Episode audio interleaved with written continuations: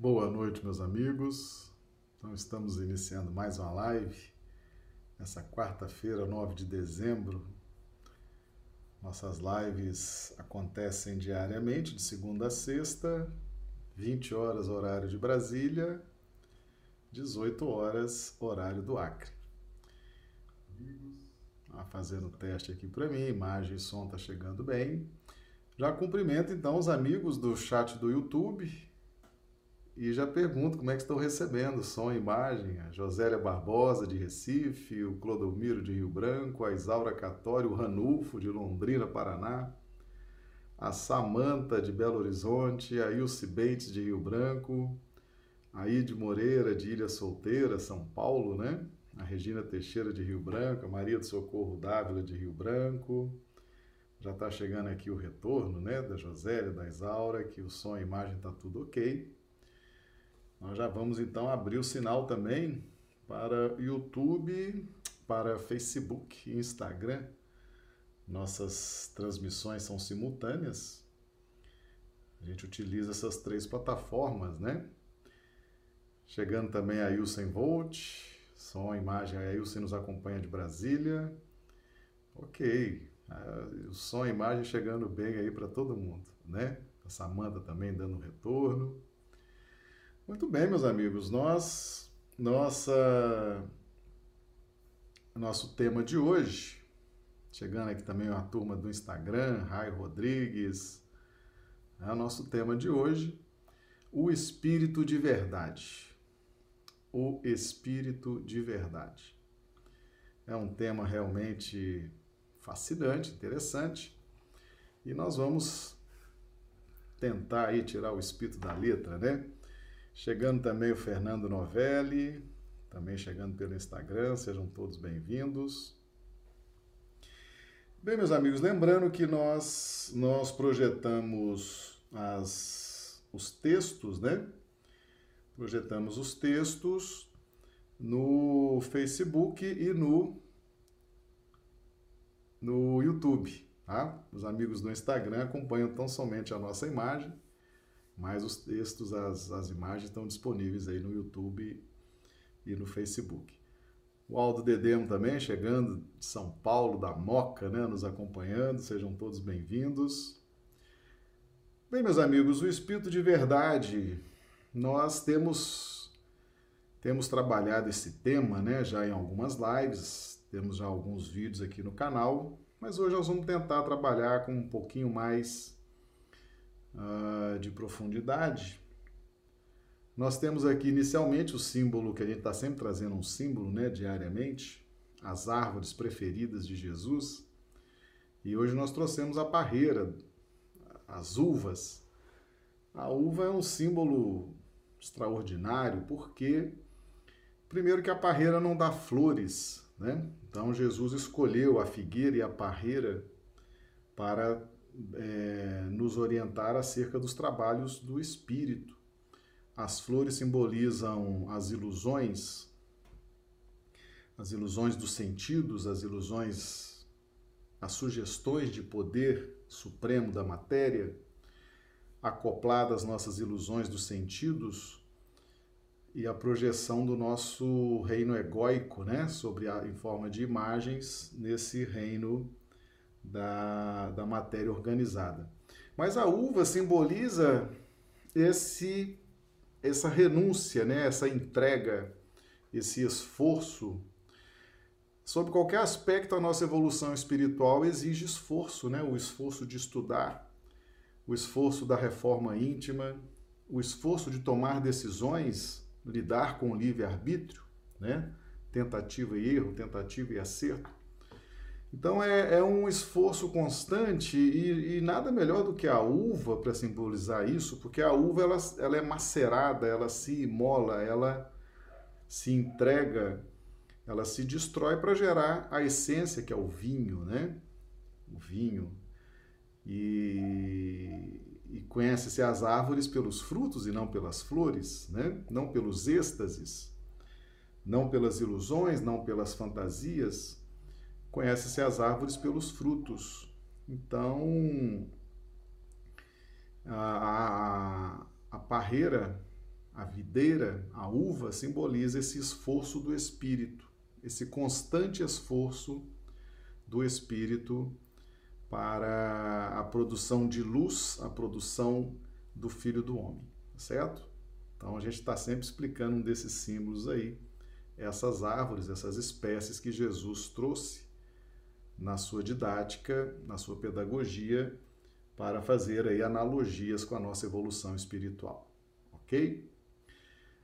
Bem, meus amigos, nós estamos aqui trazendo. Hoje nós temos duas projeções para fazer. Nós vamos iniciar com essa aqui, que é o prefácio da, do Evangelho segundo o Espiritismo, assinado pelo Espírito de Verdade. Tá? Então vamos lá. Os Espíritos do Senhor, que são as virtudes dos céus, qual imenso exército que se movimenta ao receber as ordens do seu comando, espalham-se por toda a superfície da terra. E semelhantes a estrelas cadentes, vêm iluminar os caminhos e abrir os olhos aos cegos. Eu vos digo em verdade. Está aqui. Tá? Aqui está o ponto-chave da questão. O X da questão está aqui. Eu vos digo, primeira pessoa, né?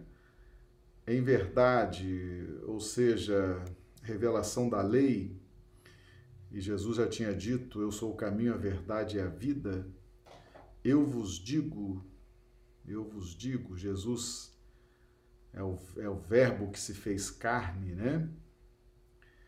Eu vos digo, primeira pessoa, eu vos digo em verdade que são chegados os tempos em que todas as coisas hão de ser restabelecidas no seu verdadeiro sentido, para dissipar as trevas, confundir os orgulhosos e glorificar os justos. As grandes vozes do céu ressoam como sons de trombetas e os cânticos dos anjos se lhes associam. Nós vos convidamos, a vós homens, para o divino concerto Tomai da lira, fazei uníssono as vossas vozes, e que no hino sagrado elas se estendam e repercutam de um extremo a outro do universo. Homens, irmãos a quem amamos, aqui estamos junto de vós. Amai-vos também uns aos outros e dizei do fundo do coração, fazendo as vontades do Pai que está no céu. Senhor, Senhor, e podereis entrar no reino dos céus. O Espírito de verdade. Então aqui nós temos aqui, nós vos convidamos a vós homens para o, para o divino concerto. O convite pode ser feito, Jesus outorga o convite a vários espíritos, essas estrelas cadentes, aqui ele mesmo se refere, né, lá no primeiro parágrafo, são as virtudes, as estrelas representam virtudes, né? As estrelas cadentes recebem de Jesus recebem de Jesus a outorga a autorização para o convite, convidar a todos os homens a adentrar, a penetrar nesses estudos, no conhecimento da doutrina espírita, tá certo? Eu vos digo em verdade, essa revelação é privativa de Jesus, né? Eu vos digo. Então nós temos o espírito de verdade, ele se manifesta de duas formas. Na primeira pessoa do singular, eu vos digo, é Jesus. O espírito de verdade aí é Jesus, tá certo? Jesus. E quando o espírito de verdade se refere a, ao plural, nós, né? Primeira pessoa do plural, aí você tem espíritos extremamente balizados, iluminados, falando em nome de Jesus, ok? Então, o espírito de verdade é Jesus. Quando se refere eu vos digo, eu, na primeira pessoa, Jesus pessoalmente cuidando aí dos trabalhos do consolador prometido. Aí você fala assim, alguém pode, alguém pode falar assim, alguém pode perguntar, mas Jesus, como é que Jesus nos esplendores, vem fazer. Oh, esse planeta é dele, né? Esse planeta é dele. Qual pastor que vai deixar suas ovelhas perdidas, né? Até nós, nós quando temos nossas responsabilidades, nossos afazeres, uh, tem um, um ditado popular que expressa bem isso, né? Quem engorda, quem engorda o, o gado é o olho do dono, né? Assim, até no nosso meio aqui, o dono, o responsável, tem que estar presente, tem que estar atuante, tem que estar vigilante o tempo inteiro. Né? Então não é surpresa que Jesus, num momento importante para a humanidade, no momento da chegada do Consolador, que ele mesmo tinha prometido no Evangelho de João, que esse Consolador seria enviado, não há nada de espantoso que Jesus se manifeste. Né? Não há nada de espantoso, qual, aliás, é muito mais fácil se manifestar mediunicamente, né? Do que ter que encarnar né? nove meses de gestação. É muito mais fácil, é muito mais fácil essa expressão mediúnica. E não há nenhum problema Jesus se manifestar por esse ou aquele médium. Nós que estudamos mediunidade com Kardec, Sabemos que não há obstáculo para os espíritos superiores, para os espíritos iluminados e muito menos para Jesus. Né? Jesus é capaz de se manifestar por qualquer médium, médium iniciante, médium impuro, porque esses espíritos eles detêm a técnica e, a, e o potencial de anular as interferências das imperfeições, das impurezas, do psiquismo, muitas vezes ainda é, dificultoso, né? Então, essa mensagem foi sim recebida mediunicamente, né? Foi sim recebida mediunicamente. Jesus era o espírito, é a entidade comunicante, e não há nenhum problema. Jesus pode se manifestar sim por qualquer médium, uh, em processo de psicografia, em processo de psicofonia. Ele tem plena capacidade de anular todas as interferências do próprio médium, tá certo? E como dono do planeta, como responsável pelas obras, como responsável pela condução física e espiritual desse orbe, é mais do que natural que o governador esteja presente num momento tão importante, tá certo? Bem, mas nós vamos buscar nós vamos buscar um, um, um pouquinho de entendimento no contexto do Evangelho. Tá? No contexto do Evangelho, nós vamos mudar aqui agora a transparência, né? o, o texto, para a gente entender, para a gente buscar aí uma, uma fundamentação nos textos do Evangelho. Tá? Então nós trouxemos aqui várias, várias referências. Vamos, vamos ler todas elas, aí depois nós vamos explicando. Porque assim como todos morrem em Adão, assim também todos serão vivificados em Cristo, mas cada um por sua ordem. Cristo as primícias, depois os que são de Cristo na sua vinda. Isso é de Paulo, 1 Coríntios 15, 22, 23. E outra vez, quando introduz no mundo o primogênito, diz: E todos os anjos de Deus o adorem. Hebreus 1, 6. Porque os que dantes conheceu também os predestinou para serem conformes à imagem de seu filho, a fim de que ele seja o primogênito entre muitos irmãos. Romanos 8, 29. Não cuideis que vim trazer a paz à terra, não vim trazer paz, mas espada. Mateus 10, 34. Deus nunca foi visto por alguém, o Filho unigênito que está no seio do Pai, esse o fez conhecer. João 18. Porque Deus amou o mundo de tal maneira que deu seu Filho unigênito para que todo aquele que nele crê não pereça, mas tenha a vida eterna. Porque Deus enviou o seu Filho ao mundo não para que condenasse o mundo, mas para que o mundo fosse salvo por ele. Quem crê nele não é condenado, mas quem não crê já está condenado, porquanto não crê no nome do unigênito Filho de Deus. João 3, 16, 18. Bem, meus amigos, então nós trouxemos aqui algumas referências e nós vamos buscar o entendimento do que seja primogênito e unigênito, né? O primogênito. O que é o primogênito? O primogênito na linguagem da evolução, na linguagem nas, nos textos bíblicos, uh, significa um, uma nova ordem de ideias, uma nova ordem de comportamentos, uma nova possibilidade de expansão espiritual, é aquele que será seguido por muitos, é aquele que vai é, liderar, é aquele que vai, por exemplo, Adão. Adão foi o primogênito da raça humana, segundo a linguagem poética do livro de Gênesis, né? Adão foi o primeiro homem, então ele deu nome às coisas, está lá no livro de Gênesis, e, Adão deu nome às coisas, ou seja, organizou. Então Adão é o primogênito, é o primogênito da raça humana na linguagem bíblica. Ele é o primogênito, é, é, é o primeiro, aquele que será seguido, né? aquele que vai puxar, aquele que vai fazer com que outros venham atrás dele, seguindo aquele mesmo percurso, né? Então, o primogênito é, é, aquele que inaugura uma nova ordem de ideias, uma nova ordem de acontecimentos. Né?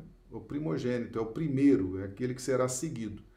Então, nós temos especificamente bem definido né, Adão como primogênito da humanidade e temos a questão da, de Jesus como primogênito, né? que nós temos aqui em Hebreus 1,6.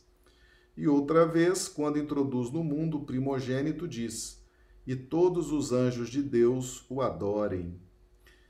Em Romanos 8, 29, porque os que dantes conheceu também os predestinou para serem conformes à imagem de seu filho, a fim de que ele seja o primogênito entre muitos irmãos. Então Jesus vem efetivamente, vem trazer uma nova ordem de ideias, vem trazer novos conceitos. Jesus vem trazer uma nova filosofia. Jesus vem trazer a revelação de Deus, Jesus vem trazer a revelação dos mecanismos evolutivos. Jesus vem trazer a revelação da dos processos íntimos que ocorrem no processo de evolução espiritual num planeta como a Terra. E definitivamente as ideias de Jesus, a filosofia de Jesus, a doutrina de Jesus era um, uma espada, né? como ele diz aqui em Mateus 10, 34, ele próprio declara: Não cuideis que vim trazer a paz à terra, não vim trazer paz, mas espada. Tá? Então, essa, essa questão de Jesus ser o primogênito, ser o primeiro aquele que será seguido, aquele que traz uma nova ordem de ideias, aquele que traz uma nova ordem de acontecimentos, ah, Jesus declara a, a sua condição de primogênito e a sua filosofia. Não vim trazer paz à terra, não vim trazer paz, mas espada. Que espada é essa? né? Que espada é essa? É a espada a espada da transformação, a espada da renovação. Então Jesus não veio trazer paz à terra, Jesus não faz um trabalho para as massas, para a coletividade. Jesus vem, vem trazer uma proposta para que as massas possam aderir a essa proposta. Então, como que funciona isso? Jesus traz a filosofia, Jesus traz a doutrina, Jesus traz a esperança, Jesus traz a solução para todo o planeta, para toda a massa, para todas as nações. Mas não veio trazer paz à terra, não é esse o conceito de paz. Jesus traz todos os mecanismos que estão a depender das nossas decisões, que estão a depender da nossa adesão. Esses mecanismos, essa filosofia, essas propostas dependem, elas estão ali expostas, mas elas, ao passo que elas renovam transformam a ordem vigente, mas elas precisam da nossa adesão espontânea, tá certo? E aí entra o diferencial da espada, né? A espada efetivamente é um, um instrumento individual, né? não é um instrumento coletivo. A espada é individual, você cada um usa a sua espada, né? A espada, para quem sabe, para quem conhece, é um, é um, instrumento que a pessoa porta, né, normalmente na cintura, nas costas. É um instrumento individual. E com esse instrumento individual, cada um vai operar a própria transformação, ok? A própria renovação moral. Cada qual vai operar em si a adesão a essa nova filosofia. Então veja bem, uh, nós temos duas fases na divulgação do Evangelho, tá? Duas fases. A fase do primogênito, quando Jesus lança as bases, lança o Evangelho, exemplifica, quando Jesus demonstra e agora espera a adesão. Todos vão aderir por, uh, por filosofia, sim. Né? Todos, todos são filhos de Deus e todos vão adotar os códigos divinos. A diferença é o despertamento para que o quanto antes isso aconteça e se evite processos dolorosos, né? Dolorosos processos pela saturação, pelo cansaço e opressão, vinde a mim todos vós que estáis cansados e oprimidos, e eu vos aliviarei. Então Jesus lança essa proposta para que nós possamos então aderir a ela de forma espontânea, dentro do nosso livre-arbítrio, dentro das nossas reais necessidades e vontade ardente de evoluir, de crescer e de sair do jugo escravizante da matéria. E depois nós temos uma outra fase. Então, essa fase, Jesus semeia, lança os postulados do Evangelho. E temos a fase, ou que seria a segunda vinda, né? A segunda vinda de Jesus. Então, essa primeira vinda ele lança as bases, a segunda vinda de Jesus se dá por um processo de reação, né? Por um processo de reação. Olha que interessante. Para cada força, né? Para cada força, nós nos movimentamos por força de ação e reação, não é verdade? Ação e reação é um movimento natural na ordem universal, ok? A, a vinda de Jesus se dá dentro de um movimento de reação, reação agora à nossa ação. Né? Então, na medida em que nós, nós aderimos aos postulados do Evangelho, na medida em que nós nos movimentamos na direção de Jesus, porque ninguém vai ao Pai se não for por mim. Então, nós agimos aderindo ao Evangelho, buscando, nos esforçando. E a lei diz que tanto as leis físicas quanto as leis espirituais dizem que para cada ação deve corresponder uma ação, uma reação em sentido contrário de mesma intensidade. Ok? Então a segunda vinda de Jesus se dá por reação à nossa iniciativa, ao nosso entusiasmo, à nossa busca, à nossa diligência. Ok? Então, a segunda vinda de Jesus não é por ação do Cristo vindo e reencarnando, é por reação estrutural, psíquica, celestial, espiritual, desde que nós tenhamos a iniciativa de agir e buscá-lo, tá bom? Então não esperem a volta de Jesus encarnado, né? E há os aqueles que se apegaram a determinadas imagens, que estão esperando inclusive o céu se abrir, né? E Jesus descer numa carruagem rodeada de anjos. Isso é uma imagem, meus amigos. Isso é apenas uma imagem.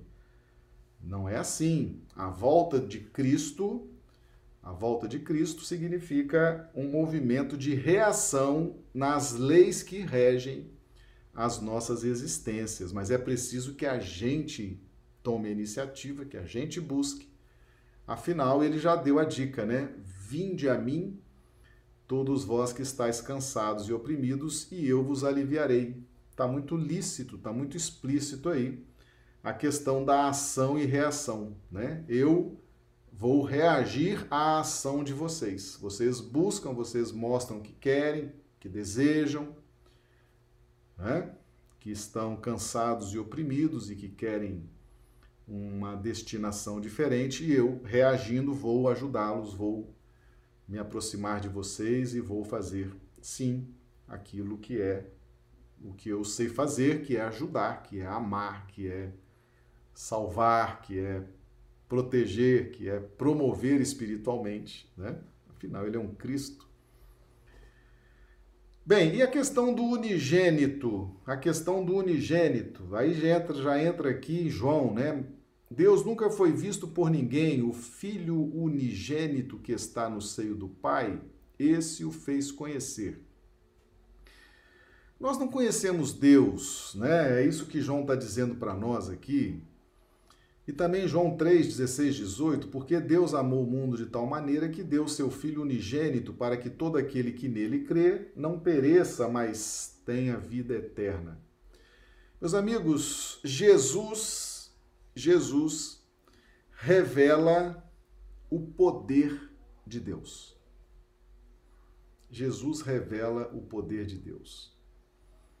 Mas aí você fala assim, Marcelo, mas e a Trindade Universal? A matéria também revela o poder de Deus. A matéria sugere poder num planeta como a Terra. Né? Aliás, o nosso primeiro contato com o poder divino é através da matéria, né? quando nós nos fomos, somos acolhidos nesse ambiente terrestre, né? quando você ver o ambiente que nos cerca na Terra é efetivamente um ambiente magnífico, né? As montanhas, os mares, o céu, as cidades, os campos, os edifícios, as construções. É extraordinário, é tudo muito superdimensionado, é tudo muito grande, é tudo muito fantástico. Então, o nosso primeiro contato com o poder de Deus vem através das sugestões da matéria, tá certo? A, é, e essa sugestão da matéria nos atinge a linha dos sentimentos no limite das sensações. Atenção para isso, nós já temos falado isso aqui outras vezes, que a sugestão da matéria, essa sugestão de poder supremo que a matéria exerce sobre nós, isso é positivo, isso é positivo, tá certo? Por quê? Porque Deus se faz conhecer inicialmente pela matéria. Esse magnífico planeta, essas construções materiais, né? O solo, tudo que nos envolve, é, uma, é aí que a gente começa a ter o primeira, a primeira sensação do poder de Deus. Mas Deus também nos, nos limitou a ter sensações de poder supremo com a matéria. Tá? Não é esse o objeto do nosso estudo de hoje. Nós vamos, já fizemos lives nesse sentido, poderemos até repetir mais na frente, se o pessoal quiser. Mas uh, Jesus nos revela Deus num outro contexto. Se a matéria sugere e afeta as nossas sensações e no limite das sensações, porque além das sensações nós temos emoções, temos sentimentos, temos racionalidade, a matéria é capaz de nos atingir até as sensações. Né? Não mais do que isso, é a programação divina para a matéria na relação com o espírito, nessa trindade universal, né? a relação entre o espírito e a matéria a matéria nos, nos influencia até o nível das sensações, que é um nível básico na nossa linha dos sentimentos. Mas Jesus nos revela Deus no campo do amor, que é o ápice, né? que é o topo das linhas do sentimento, né? Então Jesus ele revela Deus, ele revela o poder de Deus, ele revela a justiça de Deus. Jesus revela o amor de Deus. Jesus revela a pujança de Deus. É bem diferente o que Jesus revela de Deus para o que a matéria revela de Deus. É muito diferente, muito diferente. Tanto que nós passamos muitos milênios tendo esse contato com a matéria e efetivamente tendo a sensação de que a matéria é um poder supremo, né? Quando na verdade esse poder supremo que a matéria sugere é para que a gente acorde e quando você se sente tranquilo, satisfeito com essas injunções da matéria, você se sente confortável, você se sente num porto seguro, né? Estou com a matéria, estou confortável, estou farto, estou descansando. Essas coisas que a matéria nos oferece, essas sensações, é para que nós tenhamos essas sensações mesmo, mas na verdade, a matéria nos sugere o poder para que a gente acorde para o poder divino, tá certo? Por que, que Deus permite que a matéria faça essa sugestão de poder? Porque são os primeiros implementos para que a gente, mais na frente, mude o foco da matéria para Deus.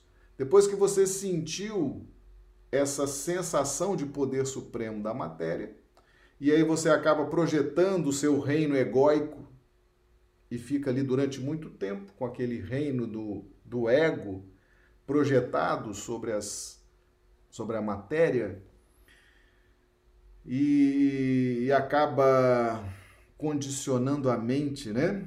Para a sugestão de poder supremo. Mas chega um momento em que é preciso deslocar, deslocar a mente para o poder efetivo, supremo de Deus, que é a grande meta, né? A nossa meta é Deus. Então nós começamos conhecendo Deus pelas sugestões da matéria. E aí, já num passo mais adiante, quando nós já estamos cansados e oprimidos, porque as, as emanações da matéria são empobrecidas, meus amigos. São empobrecidas, sim, né? A matéria nos alivia, alivia, porque no mundo tereis aflições. Jesus nos disse que aflições são essas? As aflições das relações interpessoais, as, as aflições de criar uma família, de educar um filho, de se relacionar com, com o clã familiar, no ambiente profissional, no ambiente social, no ambiente da casa espírita, no ambiente assim, no ambiente assado. As aflições das relações com a natureza, né? as aflições da relação com o próximo, as aflições até da relação com Deus, as aflições. E nós buscamos o alívio na matéria. Então a matéria produz um tipo de alívio, um tipo de alívio. Afinal, nós passamos muito tempo nessa relação mais estreita com a matéria para despertarmos, né? Para despertar nossos potenciais anímicos e despertar principalmente para a glória de Deus. E é natural que ela produza um certo alívio, mas esse alívio ele é finito e é empobrecido, tá certo? E aí é quando Jesus então propõe um novo modelo de alívio. Vinde a mim todos vós que estáis cansados e oprimidos pela relação com a matéria e seus sistemas. Quais são os sistemas da matéria?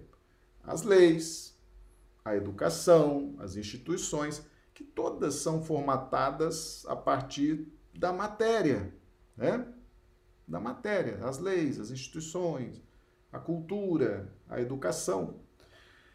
Chega uma hora que naturalmente isso cansa e oprime. A matéria e seus sistemas nos exaurem, nos cansam, né? Cansam. E aí aparece Jesus, posicionado junto com a espiritualidade superior e diz, e aí vem o convite, né? Vinde a mim, todos vós que estáis cansados e oprimidos pela matéria e pelos sistemas da matéria, que eu vos aliviarei. Vos darei, vos darei um novo alívio, um alívio agora permanente, um alívio com características de expansão. O que não é o, o, o, o alívio da matéria não tem características de expansão. O alívio da matéria ele é anestesiante. É como se fosse um ópio temporário, né? Mas o alívio que Jesus nos oferece é um alívio com natureza de expansão espiritual, de crescimento espiritual. Então, essas características de Jesus é que estão sintetizadas nesse termo, o Filho unigênito. O Filho unigênito, aquele que está em perfeita unidade de vontade e de revelação, porque Jesus reflete Deus, meus amigos. Todo esse poder de Jesus, toda essa capacidade de amar, essa capacidade de perdoar, essa capacidade de gestão, tudo isso é um reflexo da divindade. A sua missão de Cristo é revelar Deus. Então, o filho unigênito é diferente do primogênito. O primogênito é aquele que lança as bases, lança a filosofia, lança a doutrina, lança as sementes e é seguido. O filho unigênito é aquele que revela Deus é aquele que continua revelando Deus e ele é o Filho unigênito. Não há outro Filho unigênito nesse planeta. Entende? Ele é o Filho unigênito. Está aqui João, João 1,18, né? Deus nunca foi visto por alguém, o Filho unigênito, sujeito determinado é Jesus, o Filho unigênito, que está no seio do Pai, esse o fez conhecer, tá? João 3,16, porque Deus amou o mundo de tal maneira que deu o seu Filho unigênito, determinado, tá certo? Deu o seu Filho unigênito. Quando o Evangelho quer se referir a todos, ele usa a palavra alguém, né? uh, quem, qualquer um. Mas quando ele quer definir, ele usa os termos capazes de distinguir. Né? Então é o Filho unigênito, ou seja, essa condição de revelar Deus, essa condição de refletir Deus, ela é exclusiva de Jesus. Exclusiva de Jesus, tá certo? Porque além de ser o primogênito, ele é o primeiro que inicia essa revelação divina, tanto que ele é seguido por muitos, mas ele é o único, o único filho unigênito de Deus. Ou seja, não tem ninguém nesse planeta maior do que Jesus, não tem ninguém que seja capaz de refletir Deus na dimensão, na perfeição no detalhamento que Jesus é capaz de refletir de si. Por isso ele é o Filho unigênito, tá certo? Não há outro Filho unigênito aqui.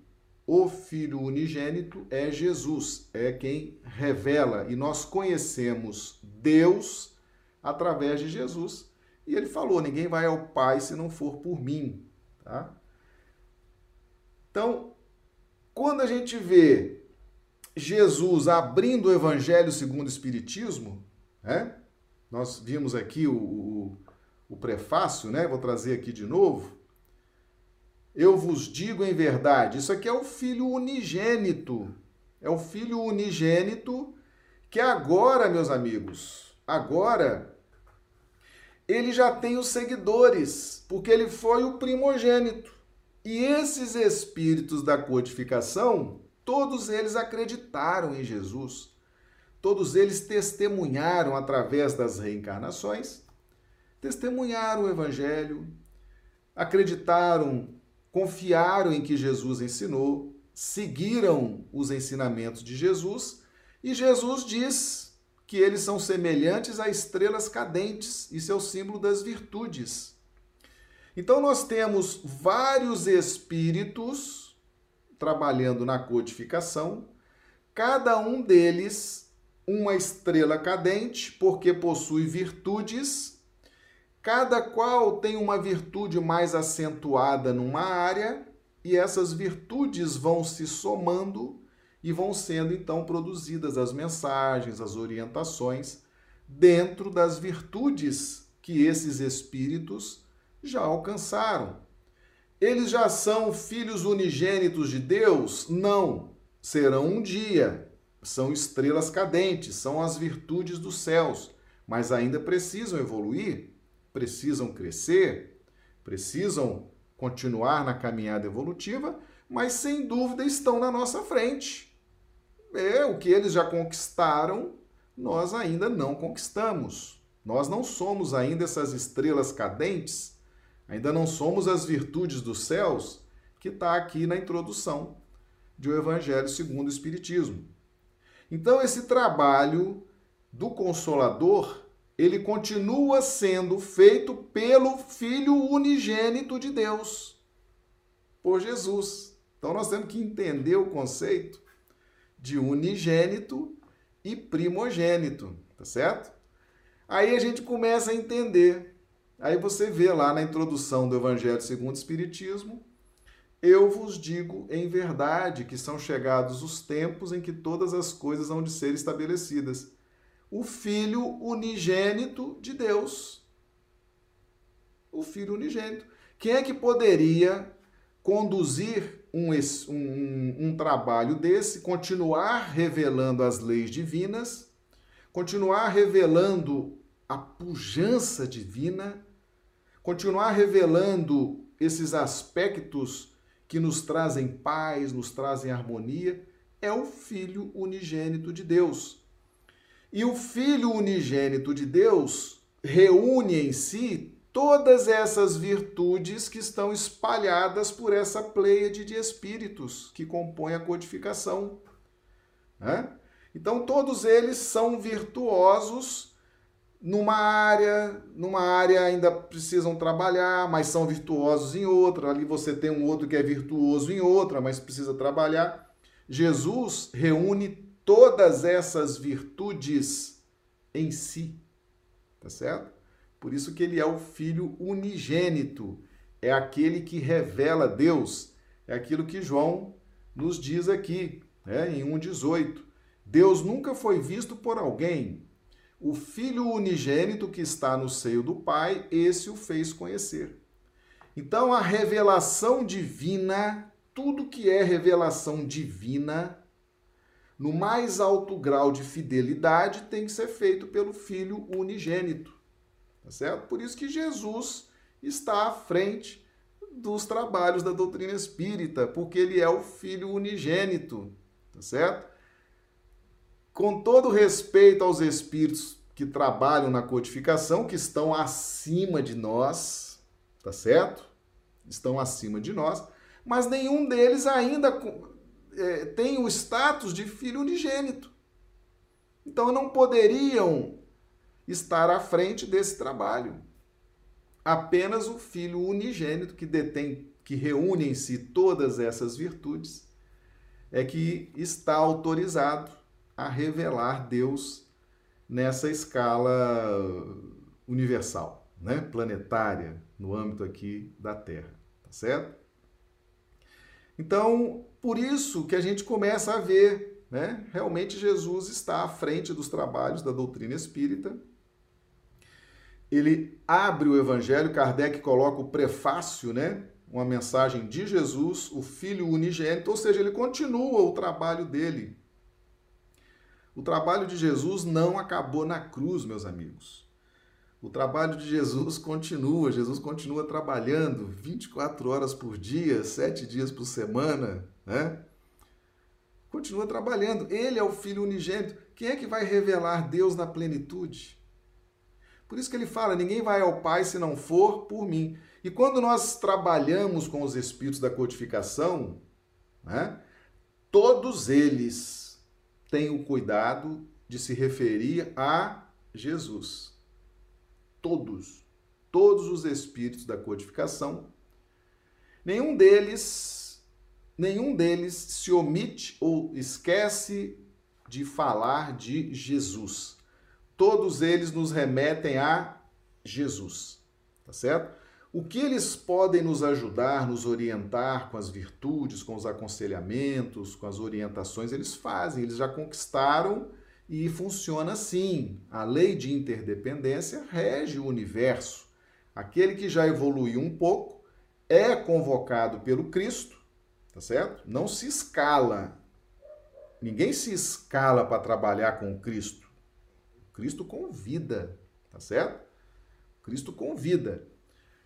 E eles nos ajudam com os potenciais, com a luz que eles já têm. Mas determinadas circunstâncias, eles falam: olha, quem vai cuidar de você, quem vai resolver é Jesus. Eu posso te ajudar, mas não, não vou conseguir tudo, né? Eles são honestos, são honestos. Nenhum deles, nenhum dos espíritos da codificação, nenhum espírito sério, nenhum espírito que é mentor de casa espírita, nenhum espírito que trabalha pelo progresso da humanidade, omite o nome de Jesus. Todos eles remetem a Jesus, por quê? Porque Jesus é o Filho unigênito. É Jesus que revela Deus. Nós revelamos Deus parcialmente, né? Não temos ainda essa, esse potencial, mas já estamos trabalhando, já estamos é, fazendo alguma coisa, sim, mas a, a, a, nossa diferença em relação a Jesus, meus amigos, falar, é, é difícil até medir. Né? É difícil medir. É difícil medir. Né? Ele é o Filho unigênito. Então, não devemos nos surpreender dele estar participando, dele estar mandando mensagens, abrindo o Evangelho segundo o Espiritismo. Aliás, Teria alguém mais capacitado, mais gabaritado para abrir o Evangelho segundo o Espiritismo, né? no prefácio, do que Jesus? Tinha que ser Jesus, né? Tinha que ser Jesus. O trabalho dele continua. O trabalho dele continua. Então, se a gente entender bem a questão do primogênito e do unigênito, a gente fica tranquilo, tranquilo com a ideia, a gente aceita com tranquilidade a ideia de Jesus ser o único filho unigênito de Deus, aquele que revela a Deus, e naturalmente ele está sim à frente dos trabalhos da doutrina espírita. Tá certo? Então, Espírito da Verdade, falando na primeira pessoa, é Jesus, porque ele é o filho unigênito. Tá bom? Tá lá em João Está lá em João. E, e, e, e 1 Coríntios, lá a nossa primeira referência, né? Coríntios, 1 Coríntios 15, 22, 23. Porque assim como todos morrem em Adão, assim também todos serão vivificados em Cristo, mas cada um por sua ordem. Cristo as primícias, primogênito, né? Cristo as primícias, o primogênito. Depois os que são de Cristo, na sua vinda. Exatamente. Aí entra a questão do unigênito, né? aqueles que acreditaram no primogênito, aquele que puxou, aquele que alavancou, aquele que chamou a atenção para uma nova realidade, né? E aderiram, aderiram a esse chamamento do evangelho, e aí vem a vinda de Jesus por um movimento de reação a essa ação desses espíritos que se despertaram e começaram o trabalho de renovação e de adesão ao Evangelho. Tá bom? É essa a nossa live, né? A gente tem vontade de falar aqui a noite toda, mas não pode. Temos que encerrar. Tá certo, meus amigos? Então, Tá aí a explicação, fique todo mundo tranquilo, tá certo? Jesus preside pessoalmente, ele é o Filho unigênito, ele reflete Deus e ele reúne em si todas as virtudes que estão espargidas pelos espíritos da codificação. Ele tem todas essas virtudes, tá bom? É o Filho unigênito, está à frente, abriu o Evangelho segundo o Espiritismo no prefácio e fiquemos todos tranquilos, estamos sob a orientação segura, sobre a gestão segura do nosso Mestre Jesus. Ok? Nossas lives acontecem diariamente, de segunda a sexta, sempre nesse horário, né? Às 20 horas, horário de Brasília, 18 horas, horário do Acre, segunda a sexta. Sábado domingo não estamos fazendo, nossa grade oficial é de segunda a sexta. E temos os vídeos ficam postados, né, no YouTube, no Facebook, no Instagram, você pode copiar, pode baixar, passar na sua casa espírita, ouvir no seu carro. Temos o Spotify também, tá? É tudo de graça, tá certo? É tudo disponível, tá bom? Meus amigos, eu agradeço mais uma vez a presença de vocês, a, o, o carinho de vocês nos acompanhando pelo YouTube, Facebook, Instagram. E rogamos a Jesus que nos dê uma noite de quarta-feira de muita paz, uma noite renovadora das nossas energias. E amanhã estaremos novamente reunidos. Muito obrigado.